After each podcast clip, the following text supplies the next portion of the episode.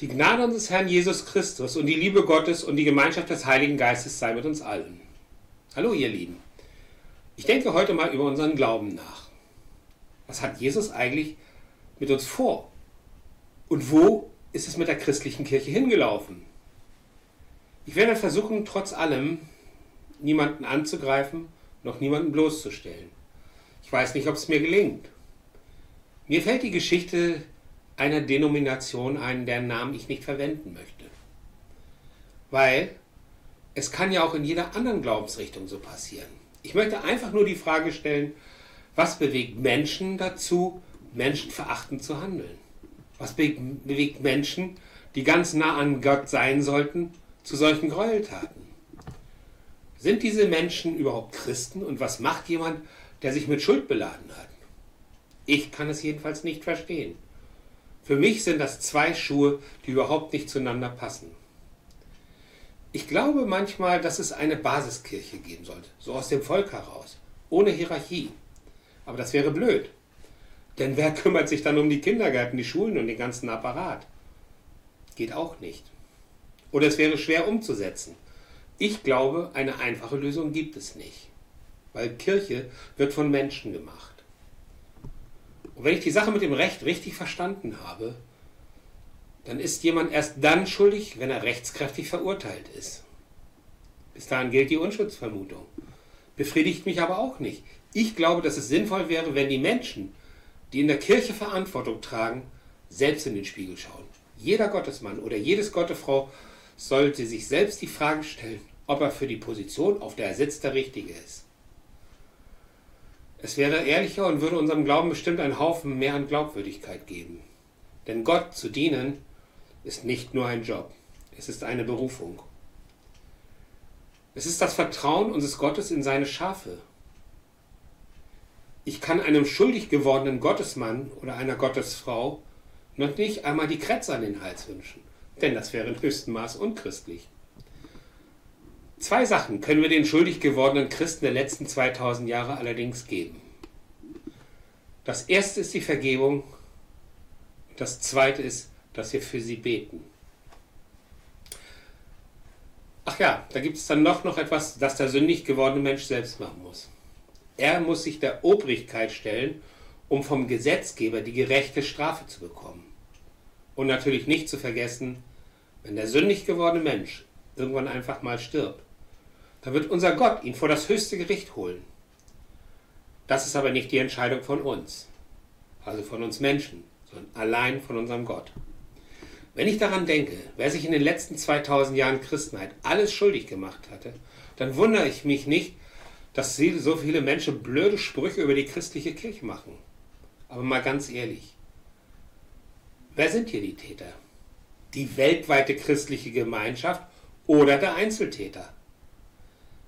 Jesus Christus hat Gewalt gegen Menschen gehasst. Und jetzt kommen wir mal zu den Pharisäern. Das waren die sogenannten Hüter des Glaubens. Vor 2000 Jahren haben sie darauf geachtet, dass das jüdische Volk die Gesetze einhält. Aber schon vor 2000 Jahren haben sie es nicht auf die Reihe bekommen. Damals haben sie genau die gleichen Mittel angewandt wie heute. Mobbing. Jagd auf den Herrn und zum Schluss haben sie ihn umgebracht am Kreuz von Golgatha. Was können wir Menschen tun, um diesen Fluch von uns abzuschütteln? Warum sind wir immer wieder so böse und gemein? Die Glaubensgemeinschaft auflösen, weil Menschen unfähig sind? Oder wieder eine Sinnflut oder einfach nur den dritten Weltkrieg? Ich glaube fest daran, dass wir Menschen es hinkriegen können, dass wir Gott gefällig werden. Wir müssen es nur wollen, ganz tief und innerlich wollen. Das wird so nicht passieren, aber der Gedanke ist gut. Aber wie fängt diese Ungerechtigkeit an? Sie fängt an, indem wir den Glauben instrumentalisieren. Das bedeutet, dass wir Menschen uns anmaßen, für Gott zu reden. Dass wir die Wahrheiten festlegen. Dass wir uns also über Gott stellen. Und alles natürlich mit dem Satz, dass wir Menschen wissen, was Gott will. Genauso haben es die Pharisäer gemacht. Sie haben ihre Sichtweise der Sichtweise ihres Gottes übergeordnet. Ich lese euch dazu Markus 2, die Verse 23 bis 28, gelesen aus der Basisbibel. An einem Sabbat ging Jesus durch die Felder. Unterwegs rissen seine Jünger Ehren von den Halmen. Da sagten die Pharisäer zu ihm, siehst du, sieh doch, was deine Jünger tun, das ist am Sabbat verboten. Er antwortete, habt ihr nicht gelesen, was David getan hat? Er und seine Männer waren in der Notlage und hatten Hunger. Der Hohepriester war damals Abiatar. Da ging David in das Haus Gottes, aß die Schaubrot, obwohl es verboten war. Nur die Priester durften davon essen. Aber er gab sogar seinen Männern von den Broten. Jesus sagte zu den Pharisäern, Gott hat den Menschen, Gott hat den Sabbat für den Menschen gemacht, nicht den Menschen für den Sabbat. Also kann der Menschensohn bestimmen, was am Sabbat erlaubt ist. Hört hin, es ist genau das, was ich meine. Die Pharisäer verbiegen den Glauben, schaffen Regeln, vom Menschen geschaffene Regeln. Und was sagen sie? Sie sagen, du darfst kaum von den Erden reißen. Das ist doch eine blöde Regel, eben von Menschen gemacht. Und was macht Jesus? Er hat Ahnung und erklärt den Pharisäern an dieser Stelle, dass die Pharisäer Blödsinn reden. Denn schon David hat nicht nur sich selbst, sondern auch seine Männer mit Schaubroten aus dem Haus Gottes satt gemacht. Und er sagt vollkommen richtig, dass der Sabbat für den Menschen da ist und nicht der Mensch für den Sabbat. Das klingt nicht nur glaubwürdig, es ist glaubwürdig. Nun kommen wir mal zu dem Gebot des Sabbats. Der Sabbat ist der freie Tag der Woche. Den hat Gott sich nicht einfallen lassen, weil er sonst Ärger mit der Gewerkschaft bekommt, sondern einzig und allein, weil er in sieben Tagen die Welt geschaffen hat und der siebte Tag war der Ruhetag. Und jeder Industrielle in unserem Land wird dir bestätigen, dass Menschen mit einem freien Tag deutlich effizienter sind als Menschen, die nur noch arbeiten. Und an genau diesem Tag sollen die Menschen die Finger von der Arbeit lassen und sich auf den Gottesdienst freuen. Früher, der Sabbat, das ist heute Sonntag oder bei Menschen, die sonntags arbeiten müssen, ist der Tag der freie Tag. Jeder hat das Recht auf einen freien Tag die Woche. In der Bibel steht übrigens nichts von einer Fünf- oder Vier-Tage-Woche.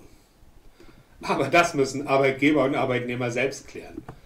Eins ist jedenfalls klar. Jesus hat das Recht, eine Handvoll Körner von der Erde abzuziehen und sich in den Mund zu stecken. Und es ist garantiert keine Arbeit. Da wollten sich die großen Pharisäer wohl ihr eigenes Denkmal bauen. Wenn aber Leiterschaft im christlichen Glauben die Menschen dazu verführt, dumme Regeln zu schaffen, wer braucht dann noch die dumme Leiterschaft? Ihr wisst ja, solche kritischen Fragen beantworte ich nie. Die dürft ihr euch selbst beantworten. Ich denke immer noch darüber nach, was sinnvoll ist. Jesus Christus zu folgen, ist auf jeden Fall keine einfache Geschichte. Wir einfachen Christen sind da irgendwie besser dran. Wir tragen keine Verantwortung. Die trägt Jesus für uns. Wir müssen ihm nur folgen, nachfolgen. Ich kann nur dafür beten, dass wir es besser machen. Demütig und liebevoll mit den Menschen umgehen. Sie aufbauen und nicht zerstören. Abholen und ausbilden. Einfach den Weg gehen, den Jesus Christus mit uns gegangen ist. Und immer wieder seine Worte im Hinterkopf haben. Wenn wir das schaffen, dann werden wir auch Menschen, ja, dann werden auch die Menschen wieder zu uns strömen. Ich weiß nicht, ob wir es schaffen, eine ehrliche und aufrichtige Kirche voller Demut hinzubekommen. Aber wenn wir nicht anfangen, ehrlicher und aufrichtiger zu werden, dann kommen wir nie ans Ziel. Kirche ist nun mal keine Einzelveranstaltung. 2,4 Milliarden Christen gibt es auf unserer großen Welt. Das sind so viele, richtig viele Menschen. Und sie kommen aus allen Ländern dieser Erde. Selbst die bösen Staaten können nichts gegen das Christentum machen.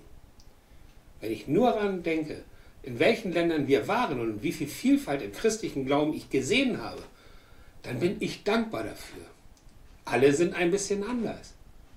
Und das ist wunderschön. Es gibt mir immer die Gewissheit, dass alles, was ich von Gott, Jesus Christus und dem Heiligen Geist weiß, dass es stimmt.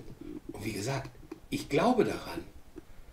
Dieser Glaube ist manchmal das Einzige, was ich habe. Wenn mal wieder jemand ungerecht zu mir war oder mir sagen will, was richtig oder was falsch ist, dann fallen mir die vier Buchstaben ein. W, W, J, D. What would Jesus do? Was würde Jesus tun? Jesus Christus ist der Mensch, dem ich bedingungslos vertraue. Denn er ist der Weg, die Wahrheit und das Leben. Und er gibt mir durch das Leben der Wahrheit die Ruhe und die Kraft, in dieser Welt zu bestehen. Kommen wir einfach nochmal zu den Ehren auf dem Feld zurück. Sie sind ein Symbol dafür, wie Menschen miteinander umgehen. Ganz ehrlich, ich hätte es noch nicht einmal bemerkt, dass irgendjemand Körner vom Getreide abpflückt. Geschweige denn, dass es mich interessieren würde. Ganz im Gegenteil. Ich hätte wahrscheinlich selbst einmal probiert, ob das schmeckt. Wie viel Menschenverachtung und Boshaftigkeit muss so ein Pharisäer in sich getragen haben, um dem Apostel und Jesus einen Strick daraus zu drehen? Wie selbstverliebt muss der Pharisäer gewesen sein? Das kann doch nicht der Weg sein, den Gott oder Jesus mit uns gehen wollte. Wenn ich auf meinen Gott schaue und mir überlege, was Gott für mich möchte, dann habe ich immer noch dieses warme und gute Gefühl in mir. Mein Gott will mich nicht zu Laufburschen von Pharisäern machen. Egal, ob die vor 2000 Jahren oder heute leben. Denn Gott ist für den Menschen und nicht gegen den Menschen. Er möchte, dass es uns gut geht. Und das ist auch der Grund, warum ich irgendwann vor neun Jahren mein Leben an ihn übergeben habe. Weil er für mich sorgt weil er nur mein Gutes möchte. Er ist darum auch der, dem ich bedingungslos vertraue. Und dieses Vertrauen haben mein Gott und sein Sohn Jesus Christus noch nie enttäuscht. Und wenn ich mal Sorgen habe, dann weiß ich, der Himmel ist nicht leer und mein Gott ist nur ein Gebet weit entfernt. Amen.